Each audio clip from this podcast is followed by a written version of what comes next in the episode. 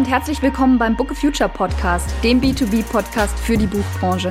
Ich bin Estelle Traxel und gemeinsam mit der LMU München, der Internationalen Buchwissenschaftlichen Gesellschaft, dem Zentrum für Buchwissenschaften und der HTWK Leipzig diskutieren wir innovative Ansätze und Modelle für die Buchbranche, um für einen zukunftsfähigen Wandel zu sorgen. Heute zu Gast Ernst Pieper. Vor über 30 Jahren war er geschäftsführender Gesellschafter im Pieper Verlag, dem Verlag, den sein Großvater 1904 gegründet hatte. Wir sprechen heute über die Entwicklung der Buchbranche in den letzten Jahrzehnten und vor welchen Herausforderungen er damals im Gegensatz zu heute stand. Ja, hallo Herr Pieper, schön, dass Sie heute bei Book of Future zu Gast sind. Ja, vielen Dank für die Einladung. Sie sind ja schon sehr lange Teil der Buchbranche. Inwiefern hat sie ja, sich denn. Ich kann es nicht leugnen. Inwiefern hat sie sich denn im Verlauf der letzten Jahre in Ihren Augen so verändert? Ja, also ich bin ja tatsächlich schon 40 Jahre in diesem Geschäft und da hat sich natürlich unendlich viel verändert. Äh, allerdings ja auch nicht nur die Buchbranche, sondern eigentlich die, die ganze Welt hat sich enorm verändert in dieser Zeit. Ähm, und das Allerwichtigste überhaupt natürlich ist äh, die Digitalisierung.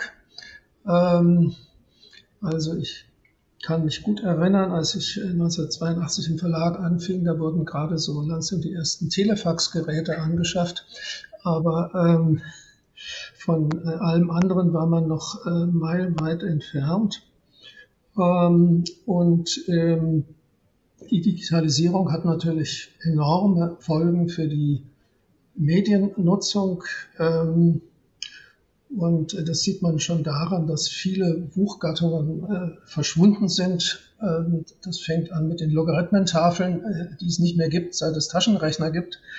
Ähm, und äh, wir haben keine Kurzbücher mehr, keine Telefonbücher. Ähm, der Umsatz mit äh, Stadtplänen und Landkarten wird immer weniger, weil wir die äh, Branchenkundigen sagen, die jungen Leute können das alles gar nicht mehr lesen. Außerdem haben sie ihre GPS und andere Dinge. Ähm, viele Wildbandarten sind inzwischen verschwunden. Also mein Vater hat noch gute Umsätze gemacht mit den Tierbüchern von Paul Eiper. Sowas würde heute kein Mensch mehr kaufen, weil er ähm, heute großartige Filme im Fernsehen hat, äh, wo von irgendwelchen Safaris oder vielleicht fährt er sogar selber nach Afrika.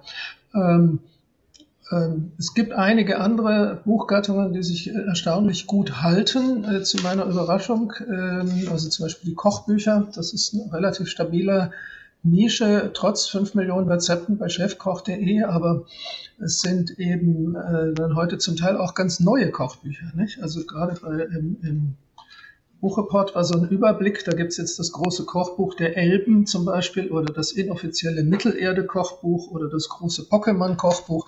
Also solche Bücher wären früher, glaube ich, hätte man gar nicht verstanden, was, was man sich darunter vorstellen soll. Also der, der, der Buchmarkt hat sich sehr gewandelt. Ähm, und eine Folge der Digitalisierung ist natürlich auch die Emanzipation vom Trägermedium Papier, ähm, die weite Folgen, also es gibt sozusagen heute eine Anarchie der Formate. Sie können alles veröffentlichen, von ganz kurzen Texten bis zu unendlich langen. Es gibt heute historische Romane von, weiß ich nicht, weit über 1000 Seiten. Äh, als E-Book ist das ja alles kein wirkliches Problem.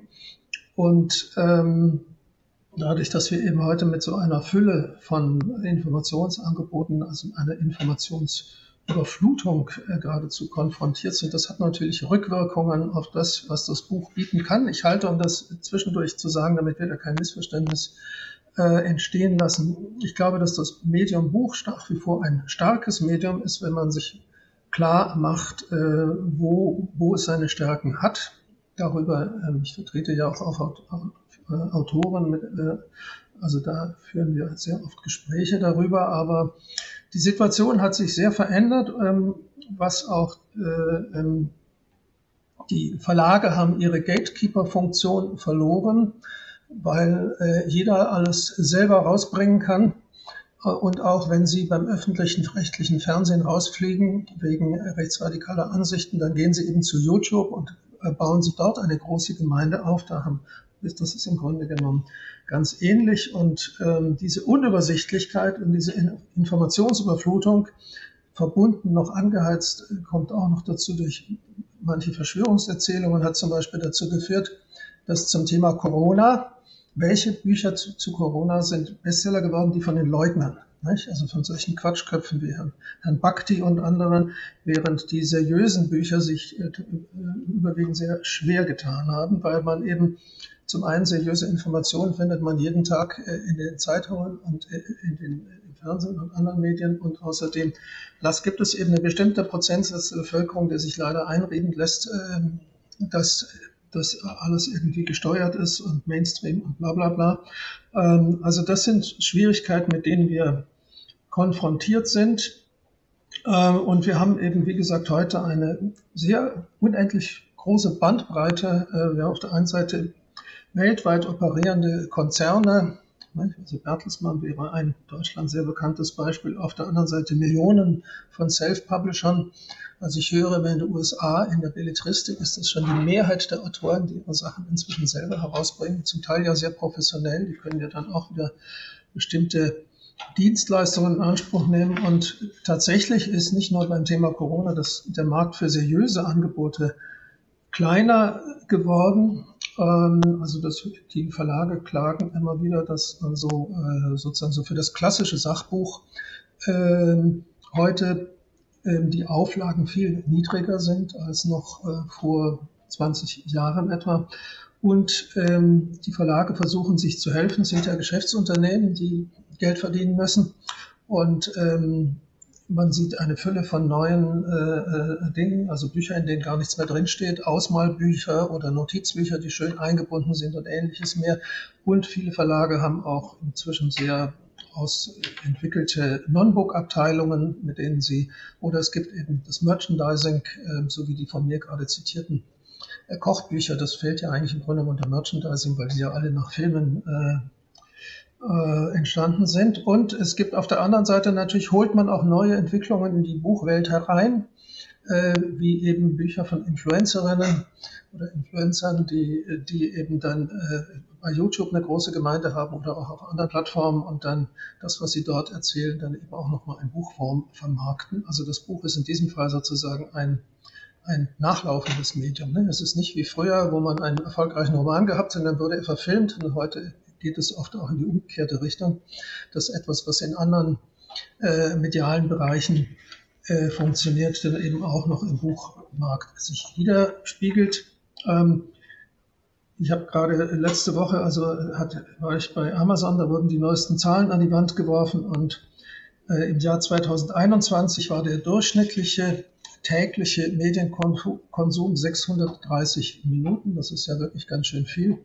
Und von diesen 630 Minuten sind also 44 Minuten auf das Lesen entfallen. Das sind sieben Prozent. Äh, noch vor sieben Jahren waren es immerhin 9,3 Prozent. Und was interessant ist, also selbst äh, die Gaming-Industrie mit ihren ganzen Videospielen hat inzwischen eine Minute mehr, die ist inzwischen bei 45 äh, Minuten. Also sozusagen das, das, das Lesen ist von allen äh, Medienkonsummöglichkeiten inzwischen nicht. Die anderen sind Spielen, Hören, Sehen, äh, Online und Sehen, TV, äh, steht an letzter Stelle. Nicht? Das ist natürlich, äh, hat Konsequenzen für unsere Gesellschaft, auch für die öffentliche Kommunikation und dergleichen. Ähm, natürlich gibt es auch andere äh, Möglichkeiten der, der Verständigung über aktuelle Themen, das ist ganz klar. Aber ähm, es sollte uns nicht unbedingt vorstellen, diese Entwicklung. Das stimmt. Ich muss aber gerade noch mal einhaken. Sie sagten, dass vor allem. Ähm, bitte was? Ich sage, haken Sie. genau, ich hake. Ähm, Sie, Sie hatten gesagt, dass vor allem Corona-Leugner und Leugnerinnen ähm, Bücher vorwiegend verkauft wurden. Was sagen Sie denn, weil jetzt auch was das Thema Formate angeht? Gleichzeitig fiel mir jetzt ad hoc ein, dass der Podcast von Christian Drosten, ich glaube vom NDR wurde der produziert, vor allem in 2020 und sowohl, soweit ich weiß, auch 2021 der meistgehörte Podcast war ähm, müssen wir uns vielleicht, ähm, äh, Suggestivfrage, Sie werden es ahnen, müssen wir uns vielleicht Gedanken über, über die Formate machen? Ja, das ist ja genau das, was ich am Anfang gesagt habe. Ähm, ähm, es gibt eben das, das Buch hat sozusagen äh, nicht mehr den, den Stellenwert, das es als Leitmedium mal hatte in bestimmten Bereichen. Herr Drosten ist das äh, beste, allerbeste Beispiel dafür, da haben Sie absolut recht, hat ja auch äh, den Grimme-Preis dafür bekommen und das Bundesverdienstkreuz. Herr Drosten, ich kenne viele, viele Leute, die das ganz regelmäßig gehört haben und denen in dieser sehr unübersichtlichen Lage das sehr geholfen hat, weil sie das Gefühl haben, der Mann hat doch wenigstens etwas mehr, weiß etwas mehr als die meisten anderen. Ich meinte, er hat ja damals das, das die SARS-Viren entdeckt vor vielen Jahren. Ähm, und äh, das ist ein sehr, sehr gutes Beispiel äh, dafür, dass man eben auch in anderen Medienformaten heute wichtige Informationen transportieren kann. Und das Buch hat, wie gesagt, seine Stärken, aber es hat natürlich auch Schwächen. Äh, es ist langsamer als die anderen Medien. Also so ein Podcast, den kann man eben, äh, ähm, weiß ich, am Vormittag produzieren und am Nachmittag ausstrahlen oder am nächsten Tag. Also da kann man eben wirklich sehr aktuell sein. Äh, und deswegen muss man sich eben immer klar machen, wo ist das, wo hat das Buch äh, seine Funktion und wo eher nicht. Also das muss ich auch vielen äh, Journalisten immer wieder erklären. Es gibt Themen, die sind ständig in den Nachrichten, aber das heißt noch lange nicht, dass die Leute darüber ein ganzes Buch lesen wollen. Das, das muss man sich immer sehr genau überlegen. Ja, sehe ich auch so. Sie waren ja elf Jahre, von 1983 bis 1994 waren Sie geschäftsführende Gesellschafter im Pieper Verlag, also dem Verlag, den Ihr Großvater 1904 schon gegründet hatte. Was hat denn damals den Pieper Verlag von anderen Verlagen unterschieden? Ja, wenn ich darf äh, ein klein äh, bisschen widersprechen. Sie müssen das erste und das letzte Jahr mitrechnen. Vom 1. Januar 83 bis zum 31. Dezember 94 sind zwölf Jahre. Ähm, oh, Entschuldigung, äh, kle kleiner, kleiner mathematischer Schnitzer an der Stelle. Sorry, zwölf Jahre. Wir wollen es ja nicht unterschlagen. ja, also der hat sich jetzt, würde ich mal sagen, nicht grundsätzlich und ich weiß nicht, mit damals meinen Sie die Zeit, als ich dort tätig war. Ja? Genau, also genau, nicht, als Sie nicht, tätig waren, als Sie es wirklich nicht, auch ähm, mit, mit begleitet und gesehen haben. Nee, ja, genau. Ja, ja, also es sei denn, Sie also, wissen es vielleicht ähm, auch, aber äh, wahrscheinlich ist es spannender, äh, wenn, wenn Sie erzählen, was zu Ihrer Zeit, was, was da der USP vom Pieper Verlag im, im Vergleich zu anderen war. Ja, ja. Also die Verlagsgeschichte kenne ich sehr gut, weil ich da habe ich eine große Ausstellung damals gemacht zum 100-jährigen Jubiläum und auch ein Buch drüber geschrieben. Aber wir reden trotzdem über die meine Zeit. Ähm, also es war damals, äh, hat sich natürlich nicht von allen Verlagen unterschieden. Es gab, es gab sehr ähnliche äh, Unternehmen auch, äh, ähm, etwa den Hansa Verlag in München. Also die, mein Vater und Karl Hansa waren auch ganz gut befreundet, auch Nachbarn in Bogenhausen. Ähm, er war ein unabhängiger Verlag damals noch. Inzwischen gehört er ja zu einem der großen Konzerne. Und ähm, also ein Familienunternehmen von der Familie gegründet und auch geführt, so wie es zum Beispiel beim Beck Verlag ja heute noch ist. Ähm, und er hatte ein, sagen wir mal, er war ein Publikumsverlag. Das sind ja nicht alle Verlage. Und er hatte gleichzeitig, war er sozusagen, hatte ein eher anspruchsvolles Programm. Also er war jetzt nicht äh, hat nicht auf, äh, in erster Linie auf sehr kommerzielle Bücher gesetzt, wie es etwa bei, beim Lübbe Verlag der Fall wäre, nicht, der einfach ein ganz anderes Marktsegment bedient. Und ähm, was vielleicht schon auch äh, äh, ja eine Folge dieser äh, Tatsachen ist, äh, er hatte ein relativ persönlich geprägtes Programm. Also das war zu meinen Zeiten meines Großvaters, der, da war ja der Verlag sehr klein vergleichsweise, da war das noch viel stärker so. Da hat, ich glaube, es war Ernst Penzoldt mal gesagt, ja, Reinhard Pieper hat die äh, Kosten für seinen privaten Interessen sozusagen auf die Allgemeinheit umgelegt, indem er alles das, was er gerne lesen wollte, eben seinen Verlag herausgebracht hat. Das war bei meinem Vater natürlich nicht mehr in dieser Schärfe der Fall, weil der Verlag damals sehr viel größer war, aber ähm, es war auch noch so, er hat zum Beispiel ein sehr großes Musikprogramm immer gemacht, nicht? weil das einfach seine große Leidenschaft war, bis hin zu dieser Liebesenzyklopädie des Musiktheaters. Aber er hat auch äh, hat sehr viel Naturwissenschaftliches verlegt. Also ich glaube, wir hatten 30 Nobelpreisträger da in dem Bereich. Und das ist vielleicht auch doch sehr wichtig. Er hat auch sehr viel zu der deutschen Zeitgeschichte gemacht, weil er äh, sozusagen diese ganze Nazi-Zeit ihn doch sehr erschüttert hat. Das waren sozusagen seine, seine Jugendjahre. Als, als Hitler an die Macht kam, war er 22 und sozusagen die schönsten Jahre sind ihm in gewisser Weise gestohlen worden.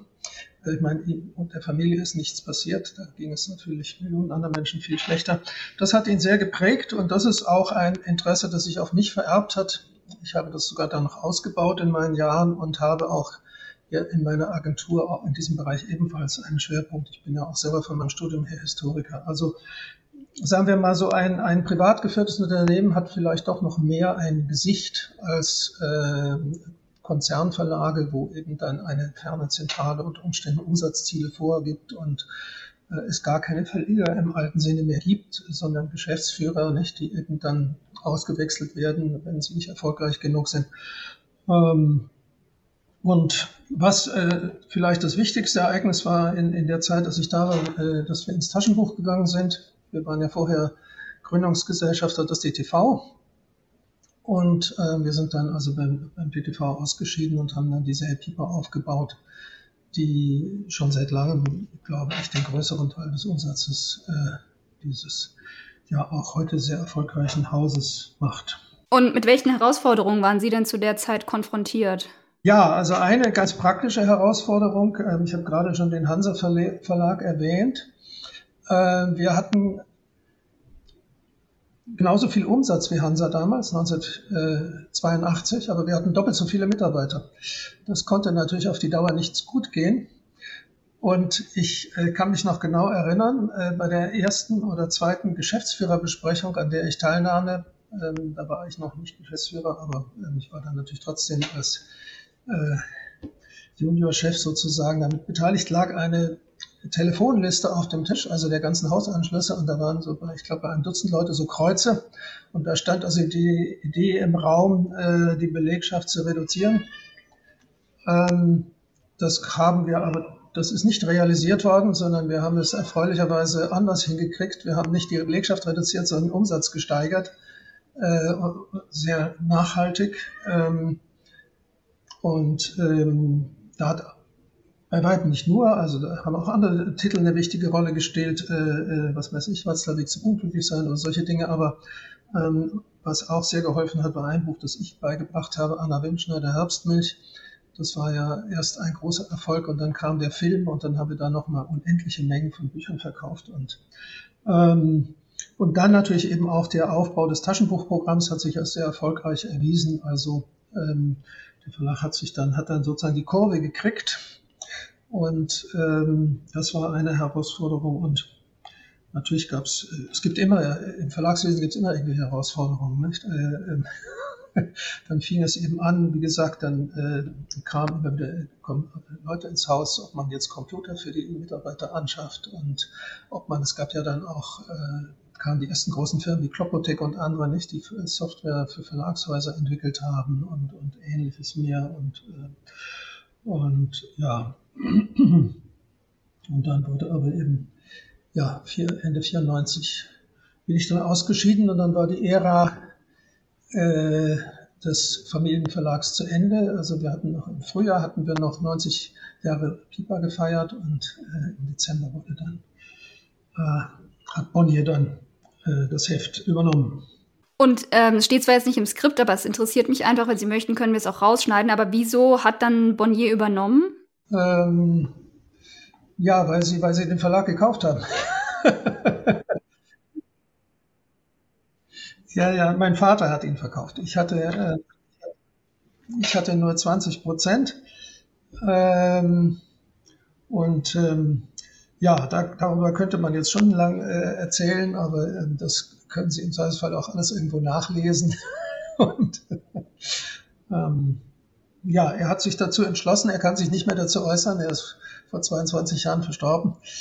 Und, ähm, und ich habe dann nach, äh, ich habe dann nach einer gewissen Pause, habe ich dann einen kleinen Verlag in Zürich gekauft mit einem Schweizer Partner zusammen, äh, den Pendo Verlag der, ähm, es gibt ja sehr komische Zufälle im Leben, der heute dem Schipper Verlag gehört. Ähm, die haben, die haben den äh, dann übernommen. Ähm, also ich, ich kannte das Haus Pendo ganz gut, weil äh, ich hatte damals sehr gute Beziehungen zu denen. Ich habe immer für die sehr Piper bei Pendo Taschenbuchlizenzen eingekauft.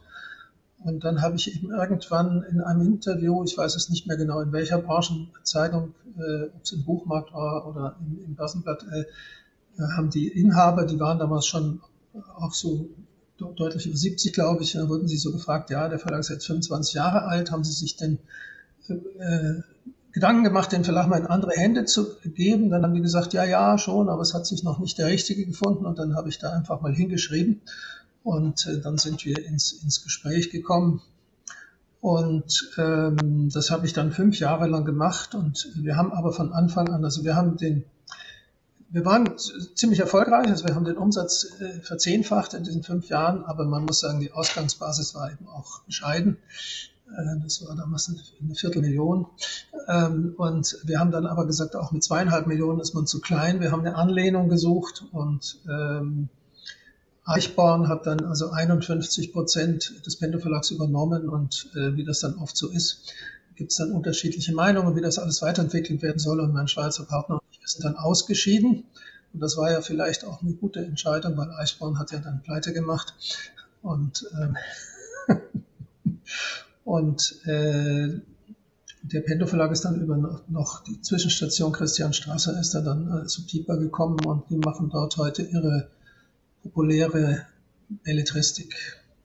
Ähm, das war, die haben ja von Anfang an den Plan gehabt, die, die, die Unterhaltungsliteratur auszugliedern.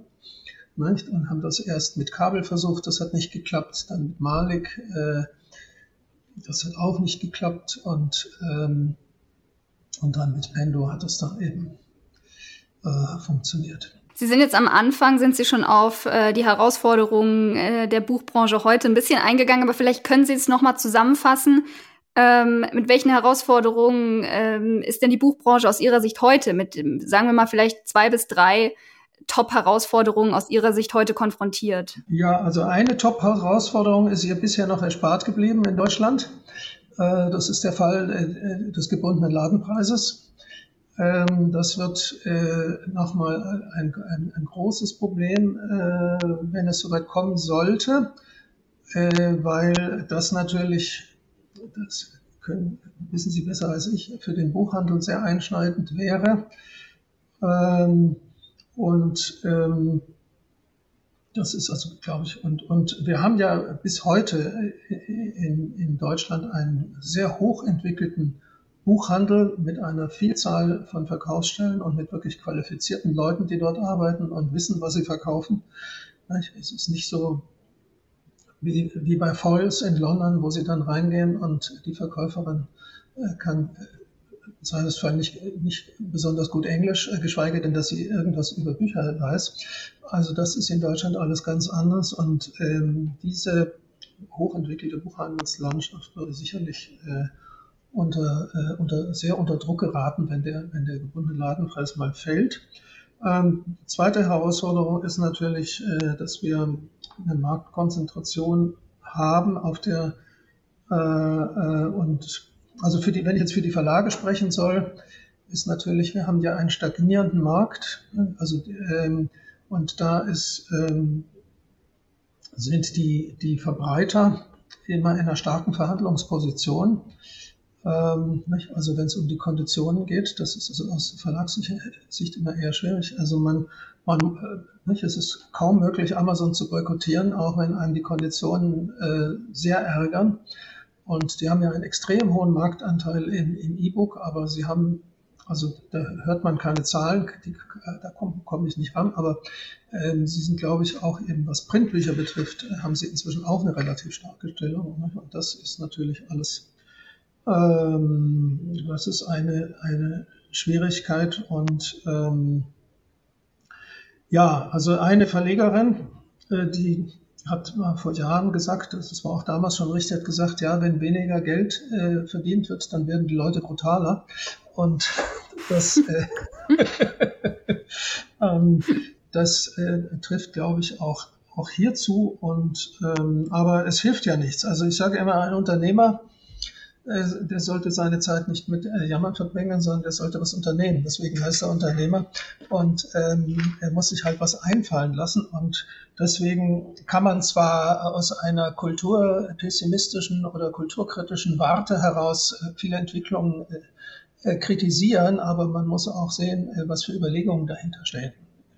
Also wenn, wenn Verlage äh, ähm, sich also ihr Heil darin sehen, äh, Ausmalbücher auf den Markt zu bringen, dann tun sie das nicht, äh, weil sie den Leuten nichts zutrauen, sondern weil sie einfach sehen, dass, dass das eine Warengruppe ist, die funktioniert, jedenfalls einige Jahre lang, nicht? Und dann kommt wieder irgendetwas anderes. Also ähm, was ich in diesen 40 Jahren wirklich kontinuierlich beobachtet habe, das muss ich leider sagen, äh, sozusagen fast täglich, dass äh, die Macht immer mehr vom Programm zum Marketing gegangen ist.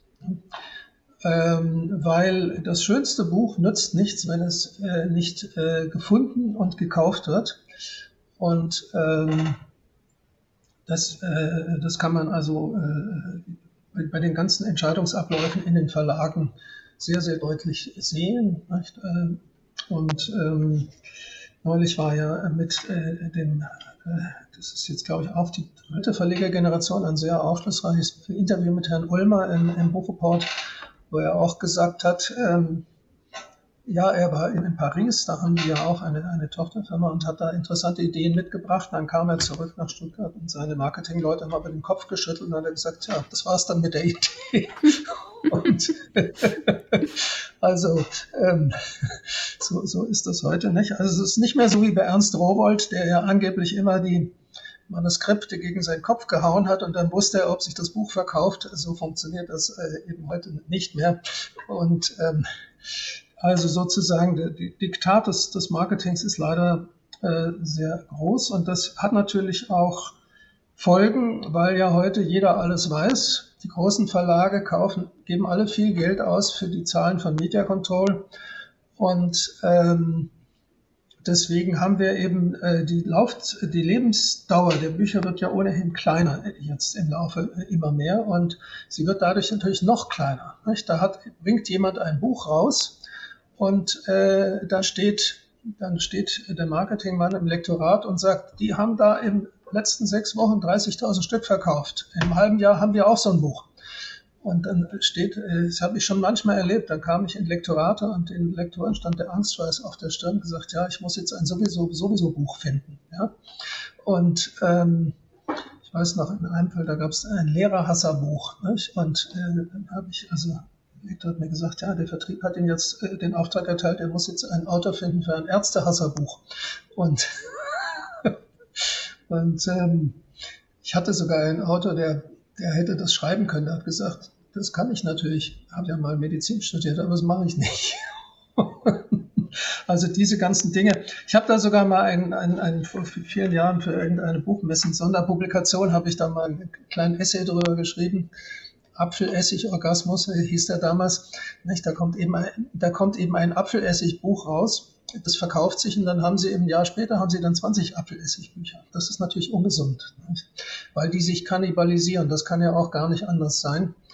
Ähm, aber, aber mir hat auch mal ein, als der Irakkrieg war, ja, Sie erinnern sich sicherlich noch äh, mit Bush und so weiter. Klar. Und da hat mir auch ein Lektor gesagt, ja, wir haben auch, auch gegen den Irakkrieg gemacht. Weil wissen Sie, das ist ganz einfach auch das 30. Buch gegen den Irakkrieg, was sich also sozusagen auch im Verkaufsranking nur auf dem 30. Platz steht. Ja, weil 29 andere sich besser verkauft haben. Das verkauft immer noch viel mehr Exemplare als viele andere Bücher. Ne? Also ähm, das ist eben, wenn der, wenn der wirtschaftliche Druck hoch ist, dann kommt es eben zu solchen Verwerfungen. Damit würde ich jetzt mal sagen, kann man leben, solange dann trotzdem immer noch Raum ist für andere Dinge, die eigentlich wichtiger wären, äh, also sozusagen, wenn Raum bleibt für Innovationen und für, für junge Autorinnen, die niemand auf der Rechnung gehabt und die haben und die was ganz Tolles geschrieben haben und die, dann eben doch noch einer rausbringt und sagt, ja, müssen wir uns jetzt mal ein bisschen anstrengen, auch wenn es uns nicht gleich aus der Hand gerissen wird und die Buchhändler dann sagen, äh, warum soll ich das einkaufen, die kenne ich ja gar nicht. Ja, also ähm, wenn man das dann, solange das immer noch funktioniert, ist die Situation sozusagen halbwegs okay. Und ähm, was mir gerade dabei einfällt, ich meine, einerseits ja, Marketing entscheidet viel, aber andererseits fehlt es dann irgendwie auch, äh, Sie haben da aber wahrscheinlich einen besseren Überblick als ich, was Verlage angeht, fehlt es dann irgendwie auch innerhalb von Verlagen an Abteilungen, die vielleicht auch mit Softwares arbeiten, die genau das tun, nämlich in die Gesellschaft reinhorchen und schauen, was über was wird denn gerade gesprochen, ähm, was einmal auf Social Media passiert, über was diskutiert wird und daraufhin dann ähm, ähm, quasi nachdem sie Input gesammelt haben, daraufhin dann Bücher einmal rausbringen oder Manuskripte, die ihnen zugesendet werden, aber vielleicht auch in die andere Richtung gehen und sagen, okay, wir haben gerade die und die Themen, wer kann uns dazu äh, ein Buch schreiben, das Hand und Fuß hat? Was halten Sie von der Idee? Ja, also da würde ich Ihnen ein bisschen widersprechen. Äh, erstens sind nach meiner Beobachtung die Lektorate nach vor sehr, sehr bemüht. Also sozusagen die klassische akquisitorische Lektüre, die findet nach wie vor statt. Ähm, das sehe ich ja auch daran, dass auch Autoren, die ich vertrete, wie oft die von Lektoraten angeschrieben werden. Nicht? Und die Autoren geben das natürlich dann an mich weiter, das ist ja klar. Also die, die Lektorate sind sehr aktiv, geben sich enorme Mühe, reisen, äh, fahren zu Veranstaltungen und anderes mehr. Äh, das geschieht durchaus. Das Zweite ist auch, ähm, dass natürlich auch sozusagen ja Marktforschung stattfindet und ich erlebe das immer mal wieder, auch wenn ich meine Verlagsbesuche mache, dass ich gefragt werde, haben Sie nicht jemanden, der über dies und das was schreiben könnte. Ähm, und, äh, und das Dritte, was die Verlage auch, einige Verlage schon vor Jahren angefangen haben, ähm, also Drömer war, glaube ich, fast der erste, die haben dann so ein Imprint gemacht, da können, konnten die Leser abstimmen, was gedruckt wird. Und ähm, das hat auch damals für Unmut gesorgt, weil äh, dann haben manche Lektoren gesagt, wir müssen hier solche Aufstände machen, bis wir mal ein Buch hier durchboxen, äh, durch diese ganzen Runden, die dann, wo dann immer die ganzen Bedenkenträger sitzen und dann brauchen wir ein paar Leser irgendwas äh, für irgendwas votieren und dann kommt es. Und ähm, eine andere Form ist zum Beispiel auch, ich glaube, das machen auch einige Verlage, also Ulstein fällt mir gerade ein, ich glaube, die haben sogar mehrere Imprints für E-Books. E-Books produzieren sie ja nicht teuer. Und, äh, und dann gucken die einfach, äh, was, was verkauft sich und was verkauft sich nicht. Und die, die sich da bewähren, die werden dann auch ins Printprogramm übernommen. Nicht? Also das sind so verschiedene Formen, ähm, äh, sein, äh, ja, am Puls der, die Hand am Puls der Zeit zu haben. Aber ich habe zum Beispiel jetzt äh, einen, einen neuen Autor, Mitya Back, der schreibt äh, jetzt ein Buch über Narzissmus. Und ähm, großes Trendthema auch bei uns, ja. Ja, und, und der hat dann äh, ein, ein großes Interview im Spiegel gehabt und ein Interview in der Zeit. Und da haben sich sofort die Verlage gemeldet. Nicht? Da, da war es allerdings schon verkauft äh, in, dem, äh, in dem Fall. Ähm, wird äh, nächstes Jahr bei Kösel erscheinen.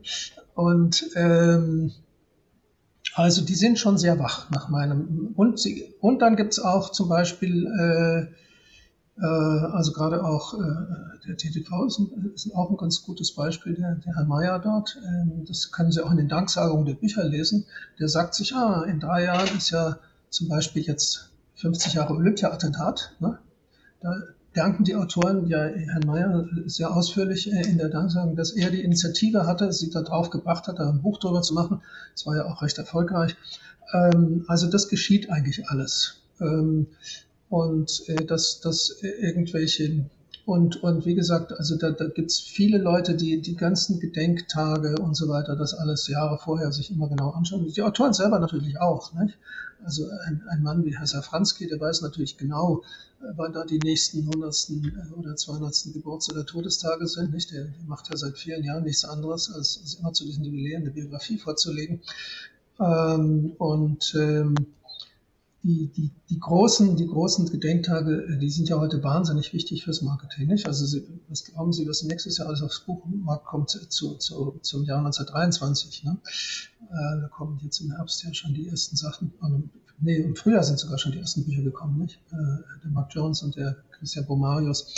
Ähm, also das ähm, sozusagen die, die die Verlage geben sich schon große Mühe, die Chancen, die bestehen, ähm, zu nutzen. Und dann gibt es natürlich auch so ganz neue Entwicklungen, weil die Buchhändler maulen ja immer, äh, wenn, wenn, wenn der Autor nicht bekannt ist. Nicht? Und dann sagt man sich, naja, wen, wen, kennen denn alle? Nicht? Also seit einer Reihe von Jahren jetzt äh, müssen alle Schauspieler Romane schreiben, weil die kennt ja jeder, die, äh, die Schauspieler.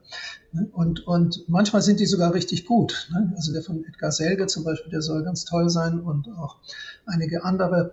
Ähm, das ist eine ganz neue Entwicklung. Äh, Matthias Brandt hat jetzt einen Roman geschrieben und, und äh, gibt auch großartige, ne? also Bierbichler zum Beispiel, ne? Dieses, dieser Drei-Generationen-Roman. Ähm, und äh, das funktioniert natürlich dann auch in aller Regel. Ne? Oder auch Anita Hess, die eigentlich eine Drehbuchautorin ist, nicht? Die, der vielleicht dann auch dazu überredet, kannst du nicht auch noch einen Roman schreiben? Und der war dann nicht so toll. Ähm, also äh, ich wollte die Leseprobe nicht mal zu Ende lesen, äh, weil das las ich wirklich wie ein Drehbuch. Und was kam dann heraus? Die Rezensionen waren überwiegend sehr kritisch, aber hat sich hervorragend verkauft. ja gut, manchmal steckt man einfach auch nicht drin, ne? Ja, ja, weil, weil eben, weil die, weil die halt sehr bekannt ist durch Weißensee und das, was sie alles gemacht hat als Drehbuchautorin. Ne? Und ähm, das, das habe ich auch, äh, als ich selbst noch Verleger war, beobachtet, wenn, wenn Leute sehr berühmt sind, werden die Leute unkritischer. Ja? Also wir, wir, hatten ja zum Beispiel Frotero Lucentini, waren ja ganz sehr wichtige Autoren bei Pipa. Und da gab es so einen frühen Roman, äh, den fanden sie selber nicht so ganz gelungen. Und dann hat irgendwann mein Mitgeschäftsführer Mertin gesagt, das ist doch völlig wurscht. Wenn da Frotero Lucentini draufsteht, dann wird das auch gekauft. Und genauso war es dann auch, ne, was wir es dann gemacht haben. Und also man muss ja am Ende des Tages, sind es ein Geschäftsunternehmen, man kann nicht mehr Geld ausgeben, als man einnimmt. Und äh, ne, also äh, die Verlage sind ja jetzt nicht äh, subventioniert wie Theater oder Museen, das wollen sie auch, glaube ich, gar nicht sein. Und ähm, dann muss man eben gucken, ähm, wo man bleibt. Und natürlich soll man nichts machen, äh, wofür man eigentlich nicht einstehen möchte, das ist schon vollkommen klar. Aber natürlich machen alle äh, immer gewisse Kompromisse. Ähm, also ich weiß damals zum Beispiel war auch diese Blutgruppendiät, das war ja auch ein großer Erfolg. Ähm, und im Verlag haben alle gesagt, das ist ja ein völliger Quatsch. Aber und wie hat sich's verkauft? Und wie? Und wie? Wir haben ja aktuell haben wir circa 70.000 Neuerscheinungen, die äh, jedes Jahr in den Markt geschwemmt werden. Es war auch mal mehr. Aktuell ähm, pendelt sich aber da auch ungefähr ein. Würden Sie sagen, wir haben ein Überangebot? Also es waren in der Tat vor noch gar nicht so vielen Jahren, waren es etwa eher 90.000, aber ähm, im Moment, äh, diese Wellen gibt es mit großer Regelmäßigkeit. Die beobachte ich immer wieder, äh, wo alle sagen, ja, wir müssen die Titelteile reduzieren. Also ich habe gerade neulich auch mit einem Lektor gesprochen und gesagt, ja, wir haben bisher fünf Sachbücher gemacht, jetzt dürfen wir nur noch vier machen. Die Idee ist natürlich dann den gleichen Umsatz zu erreichen. Ähm, also diese Frage, die gibt's gibt's schon seit äh, ewigen Zeiten, also vielleicht nicht in, in, im 16. Jahrhundert, aber bestimmt schon vor 100 Jahren wurde auch schon über die Bücherflut. Und ich weiß, als mein Vater, ich habe mal einen für, für irgendeinen Geburtstag, runden Geburtstag habe ich mal ein Verzeichnis seiner Schriften angefertigt. Der musste auch in 50er Jahren schon die Frage beantworten, ob es zu viele Neuerscheinungen gibt. ähm, und ähm, also dazu muss man nur sagen, es ist ein freier Markt und äh, ich glaube nicht, dass wir, wir, irgendwie wollen, dass das irgendjemand äh, amtlich reguliert, wie viele Bücher erscheinen dürfen. Äh, wir leben ja nicht in einer, einer Planwirtschaft und in, wir haben natürlich durch das, was ich am Anfang gesagt habe, äh, also E-Books sind ja, wenn Sie so wollen, nie vergriffen. Nicht? Und auch, auch äh, über, äh, über äh, Print on Demand erhalten ja viele Verlage ihre Backlist heute lieferbar. Ne? Also ich weiß, dass auch anspruchsvolle Verlage wie Hansa oder Surkamp, die, die eben auf ihre Backlist sehr großen Wert legen, wegen der Autorenpflege, da wird heute alles in ganz kleinen Mengen oder sehr, sehr vieles einfach ewig nachgedruckt. Also wir haben ja heute, ich glaube, ich weiß nicht, sechs oder sieben Millionen lieferbare Bücher. Äh, also als ich angefangen habe, waren es noch äh, deutlich unter einer Million. Mm, okay. Ja, ja, also als, als ich angefangen habe, wenn ich die Zahlen richtig im Kopf habe, da waren es, glaube ich, zwischen 800.000 und 900.000 äh, äh, lieferbare Titel. Und ähm, Hugendubel hatte, glaube ich, damals 480.000 äh, am Lager. Okay, jetzt haben wir über 6 Millionen, ja. Ja, ja, und, und gleichzeitig hat Hugendubel eben keine 480.000 mehr, sondern ich glaube, ich weiß nicht, 80.000 oder so. Nicht? Und also sozusagen, das hat sich extrem auseinanderentwickelt. Nicht? Also die Schere ist, ist, äh, ist unglaublich auseinandergegangen. Das hat natürlich sehr zu dieser Unübersichtlichkeit beigetragen. Dann gab es ja auch die die schöne Theorie vom Long Tail. Nicht? Also auch wenn man das, ähm, das Buch mit dem äh, Amazon Ranking 5.486.000 dreimal im Jahr verkauft hat, haben wir auch noch einen Umsatz gemacht. Äh, aber äh, dann haben die Leute immer gesagt, naja, die Bewirtschaftung jedes Titels hat aber doch bestimmte Grundkosten. Inzwischen gibt es wieder so eher so ein bisschen die, die Gegenrichtung und äh, so Verlage mit eher kommerzielle Literatur schmeißen die Bücher ja auch wahnsinnig schnell raus. Also das war auch bei den Zahlen, die ich letzte Woche gesehen habe. Ähm, da, die, die, die, haben ja da gezeigt, also äh, äh, das war eben wie gesagt bei Amazon, das ist ja jetzt nicht typisch für, für, für, für alle Verlage, aber dass sie im ersten Monat, äh, das betrifft ihre eigenen Bücher, auch verkaufen sie äh, eine bestimmte Stückzahl, dann geht es im zweiten Monat um 90 Prozent runter. Also wenn sie im ersten Monat 10.000 verkauft haben, dann ist es im zweiten Monat noch 1.000 und dann halbiert sich jeden Monat. Also es geht eben wahnsinnig nach unten und wenn dann äh, nicht irgendwas, das ist natürlich im größten Teil äh, Unterhaltungsbelletristik. Nicht? Also wenn Sie ein Fachbuch äh, rausbringen, irgendwie, was weiß ich, äh, ein Röntgenatlas für Haustiere oder so etwas, das können Sie natürlich äh, zehn Jahre lang in den gleichen Stückzahlen verkaufen, das ist schon klar. Nicht? Aber sozusagen in einem populären Markt ist eben die Lebensdauer der Bücher heute sehr kurz, oft dann passiert vielleicht noch mal irgendwas. Nicht? In drei Jahren wird es dann verfilmt, dann schießt es noch mal hoch. Oder äh, die Autorin bekommt den Nobelpreis oder sonst irgendetwas. Ähm, also sozusagen die Rechte festzuhalten, das kann schon Sinn ha haben, aber ähm, und wir behelfen uns eben dadurch in unseren Verträgen, dass wir sagen, ja, wenn ihr das, das Printbuch rausschmeißt, ihr dürft das äh, E-Book dann weiterverkaufen, aber dann müsst ihr mehr Honorar zahlen, weil dann habt ihr eigentlich, dann gehen die Titelbewirtschaftungskosten gegen Null. Weil beim E-Book hat man bekanntlich keine Lagerkosten. Äh, es gibt auch keine Remissionen. Man braucht in der Regel auch keinen Vertreter. Ähm, also äh, das ist ja alles sozusagen, man muss auch nichts herstellen. Ähm, und da kann man dann ruhig auch dem Auto ein bisschen mehr abgeben. Ja, also äh, ob sozusagen, ob 70.000 Bücher Neuerscheinungen jetzt viel oder wenig sind, das liegt im Auge des Betrachters. Aber ähm, ich glaube, wir wollen beide keine Initiative ergreifen, um das jetzt äh, da regulatorisch einzugreifen. Nee, aber die, die Frage zielt natürlich schon ein bisschen darauf ab, ob wir mehr Quantität als Qualität haben. Sie haben es ja vorhin auch schon angesprochen, es gibt ein paar Bücher, da, äh, da fragt man sich auch, wer zur Hölle soll das lesen? Ähm, und in manchen Fällen, wenn die Autorinnen und Autoren, wie Sie sagten, äh, berühmt oder bekannt sind, dann liest tatsächlich jemand. Aber bei manchen Büchern fragt man sich ja wirklich, hätte das sein müssen. Also, also die Zahl reduziert, äh, die kann man natürlich sehr runterkochen. Nicht? Äh, weil Sie können natürlich einen Großteil der Neuerscheinungen da rausrechnen. Äh, was weiß ich, Pflanzenbücher, Reiseführer, weiß, weiß ich nicht alles, also sozusagen anlassgebundene Dinge. Ähm, trotzdem ist es natürlich so, also Michael Krüger hat mal gesagt, das ist schon eine Reihe von Jahren, hat, hat gesagt, als junger Mann konnte er jede wichtige literarische Neuerscheinung lesen. Das schafft er schon lange nicht mehr, weil das viel mehr geworden sind. Aber das hängt natürlich auch damit zusammen, wir sind viel internationaler. Wir bringen eben nicht nur noch äh, ähm, wichtige literarische Neuerscheinungen von deutschen und vielleicht noch englischen und französischen Autoren raus. Inzwischen erscheinen äh, äh, Schriftsteller aus der ganzen Welt bei uns und entsprechend steigt natürlich auch die Zahl der Neuerscheinungen.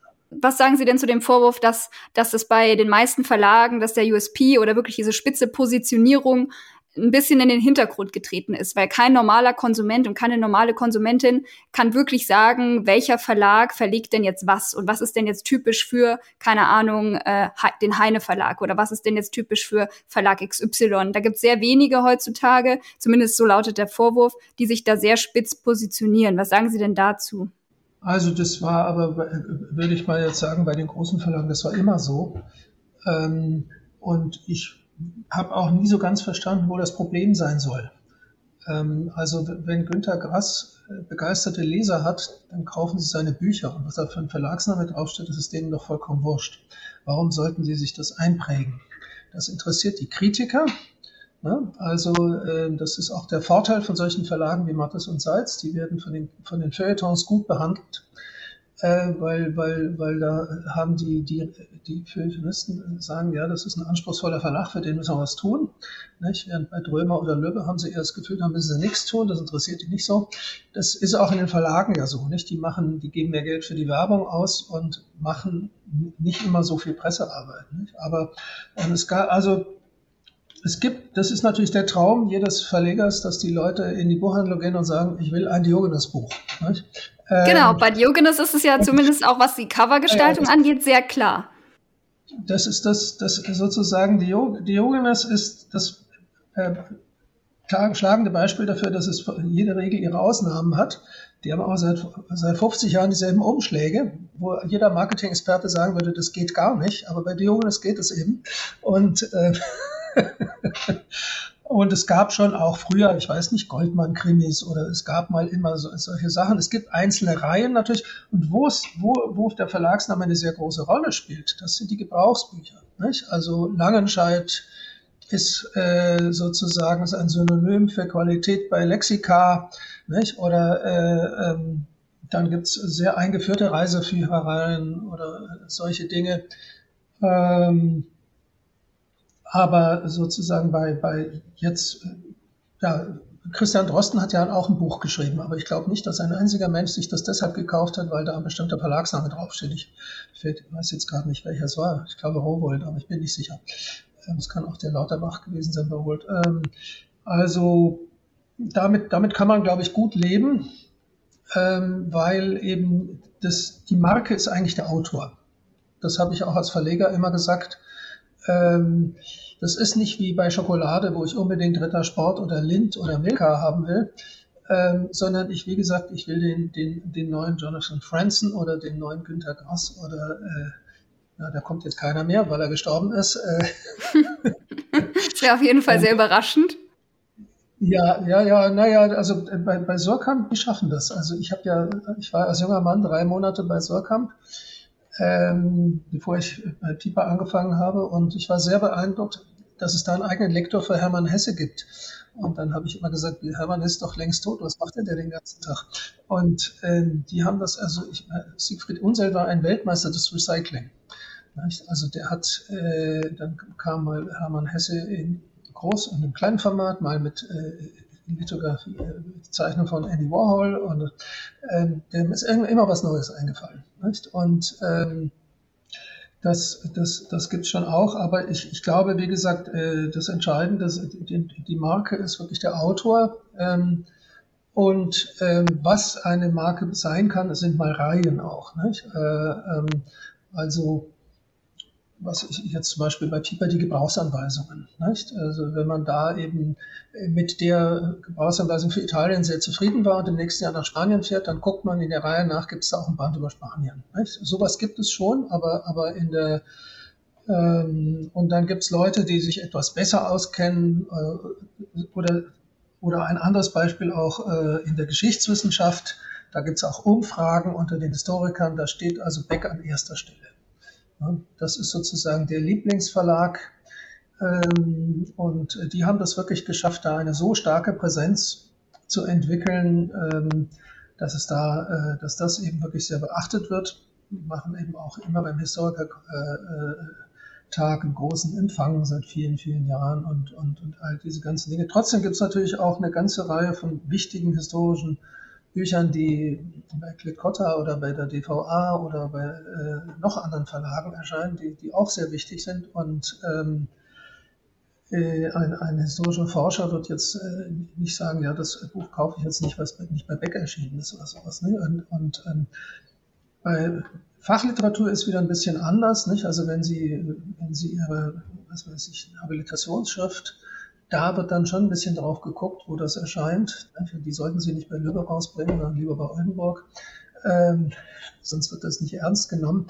Aber sagen wir mal, wenn jetzt jemand in, in die Buchhandlung geht ähm, und sich sagt, ja, also ich, ich will dort mir irgendwie noch ein paar Romane mitnehmen, äh, weil ich im Urlaub habe ich jetzt endlich mal Zeit zum Lesen und er, er ist irgendwie Margaret Atwood-Fan, dann wird er sich das kaufen und äh, wie der Verlag heißt, wird ihm ins verwurscht sein. Aber glauben Sie nicht, ähm, dass zum Beispiel auch dadurch, wenn, wenn ein Verlag wieder eine starke Marke wäre, dann wäre vielleicht auch so ein bisschen dieser Hype um äh, der, der Autor oder die Autorin als Marke obsolet. Und dann hätten vielleicht auch wieder ein bisschen unbekanntere Autorinnen und Autoren eine Chance, wenn sie bei einem bestimmten Verlag unter Vertrag genommen werden, dass das dann als Qualitätsmerkmal dient, ähm, und dass man somit auch eine neue, eine neue Form von, ähm, von Förderung schaffen kann. Weil bei den Historikern sagten sie ja auch gerade, dass das Beck auf jeden Fall dahingehend ein Qualitätsmerkmal ist. Und das könnte man ja eigentlich auch auf äh, belletristische Autorinnen und Autoren übertragen. Bei denen es vielleicht ja, auch nicht so relevant ist, ob der, ob der Historiker jetzt, ich meine, klar, bei Sachbüchern ist natürlich immer die erste Frage, wer hat es geschrieben? Das ist ja auch richtig und gut, dass jetzt nicht jeder äh, Wald- und Wiesen ähm, ähm, Mensch äh, herkommen kann und sagen kann, so, ich schreibe jetzt ein Buch über Quantenphysik aber, ähm, aber bei, bei belletristischen Autoren wäre es ja eigentlich schön, auch Unbekanntere wieder zu mehr zu fördern. Ja, das, da, das ist schon richtig. Ähm, und natürlich gibt es da Häuser, die besonders angesehen sind, was weiß ich, Surkamp oder S. Fischer zum Beispiel oder Hansa. Nicht? Das sind Verlage, die in, in, in den Literarischen sehr angesehen sind. Ähm, das wissen die Rezensenten, das wissen auch die Buchhändler.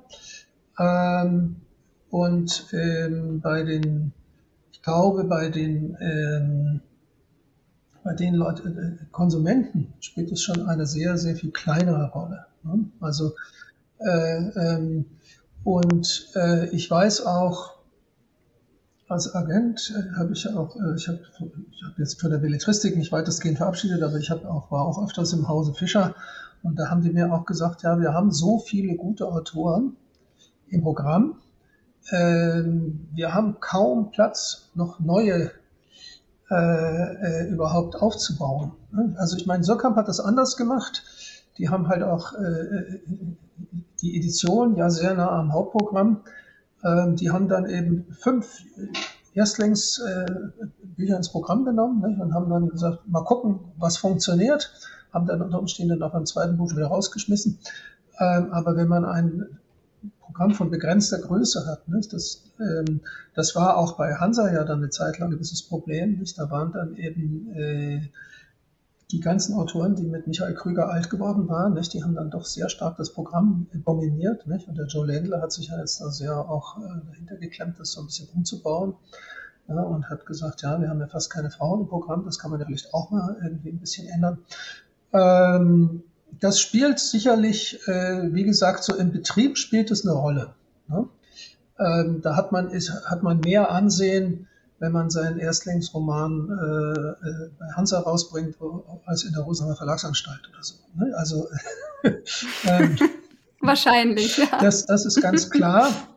Ähm, und das hat natürlich auch Folgen, weil ähm, wenn der Hansa-Vertreter dann in die Buchhandlung kommt, hat er eher äh, die Chance, für einen Erstlingsroman auch eine Zahl aufzuschreiben, nicht? Als, als wenn ein Vertreter eines Verlages kommt, der nicht für, für anspruchsvolle Literatur steht. Nicht? Also das hat schon, hat schon gewisse Folgen. Aber es gibt auch natürlich immer wieder ähm, große Erfolge von äh, Jung, Erstlingen äh, in kleinen Verlagen, äh, die werden dann meistens abgeworben anschließend.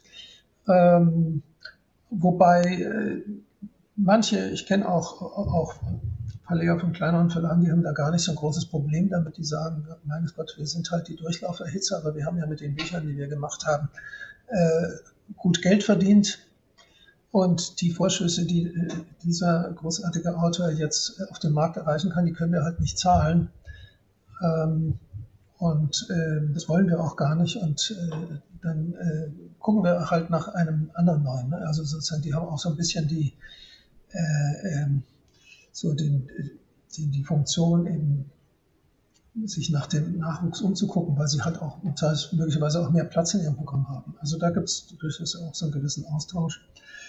Ähm, schlimm wäre es eher, schlimm wäre es eher, wenn wir irgendwann mal so weit wären, dass ganz großartige Literatur in kleinen Verlagen erscheint und die großen Verlage sagen, nee, da werben wir nichts ab, wir wollen gar keine große Literatur, wir wollen nur noch ganz verkäufliche, unkomplizierte Dinge machen.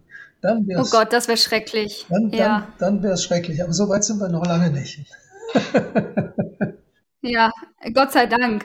Würden Sie in der heutigen Zeit überhaupt noch empfehlen, einen Verlag zu gründen?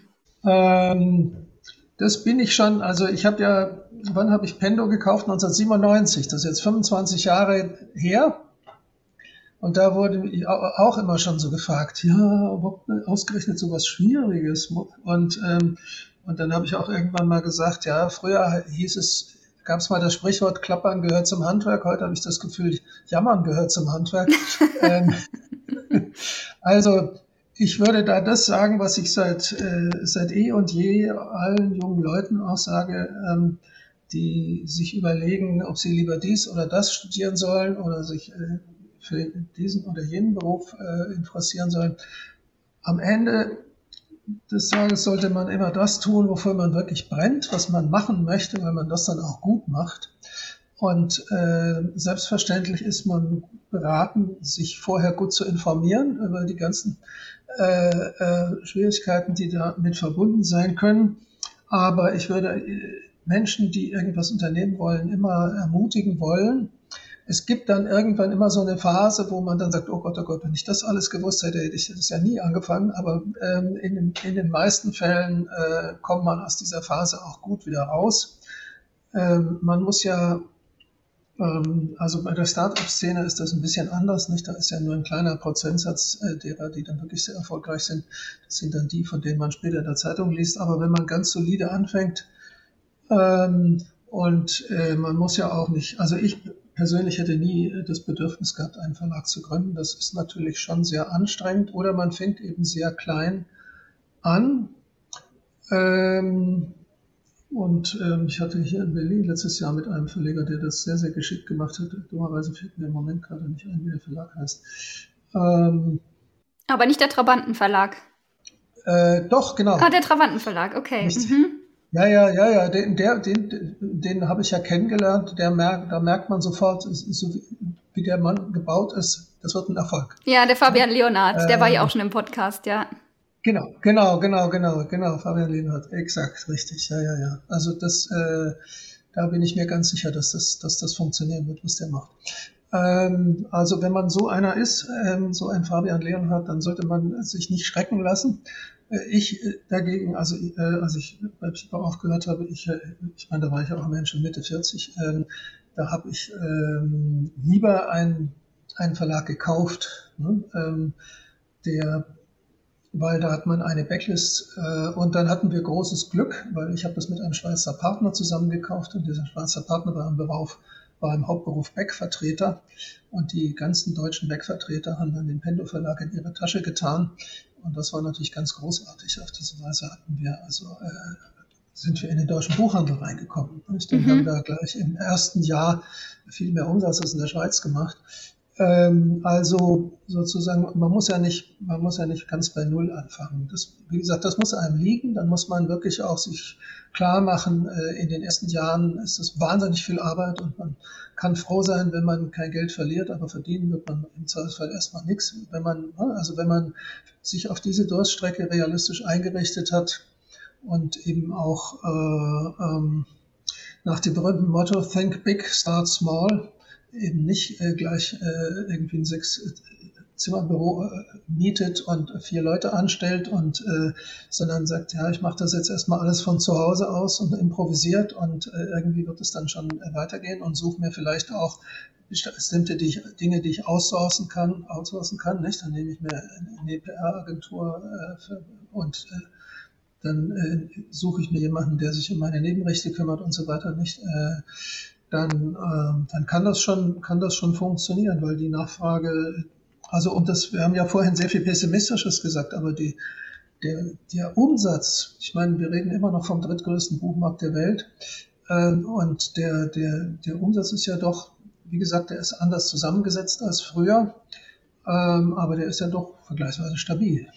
Abschließende Frage, wenn Sie drei Dinge innerhalb der Buchbranche verändern könnten, welche wären das? Ja, da habe ich drüber nachgedacht. Da ist mir im Grunde genommen äh, nicht, nicht wirklich äh, was eingefallen, äh, was man so präzise benennen kann, weil im Grunde genommen ist die, die Buchbranche ist ein, ein Spiegel der Gesellschaft. Das ist eigentlich das, was wir jetzt die ganze Zeit besprochen haben. Und ähm, wenn man Also wenn man sozusagen drei Wünsche frei hat, würden Sie sich eigentlich jetzt nicht speziell auf die Buchbranche richten, sondern eben äh, äh, sondern eben ja auf Öffentlichkeit insgesamt. Nicht? Dass es auch in Zukunft immer noch für wirklich äh, wertvolle äh, Beiträge äh, Wege in die Öffentlichkeit gibt. Das würde ich aber auch auf andere Formen der, der Kultur genauso beziehen. Und ähm, dass eben auch dadurch, dass vieles eben heute sehr viel weniger reguliert ist, trotzdem doch sehr zu hoffen ist, dass nicht äh, die Häme und der Hass äh, überhand nimmt, ähm, sondern dass es eben da ein, ein, ein gepflegter Umgang möglich ist und dass eben auch das reiche kulturelle Schaffen äh, der Vergangenheit, der Gegenwart auch in der Zukunft äh, Fortsetzung findet. Und äh, ich bin ganz äh, sicher, dass da das Buch eine andere Rolle spielen wird als früher, aber auch weiterhin eine wichtige Rolle spielen wird. Vielen Dank für das Gespräch, Herr Pieper. Schön, dass Sie heute dabei waren. Ja, gerne, Frau Traxel. Ja, schön, dass ihr auch wieder mit dabei wart. Wenn euch der Podcast gefällt, lasst mir doch gerne eine Bewertung da. Darüber würde ich mich echt freuen. Bis zur nächsten Folge. Ciao, ciao.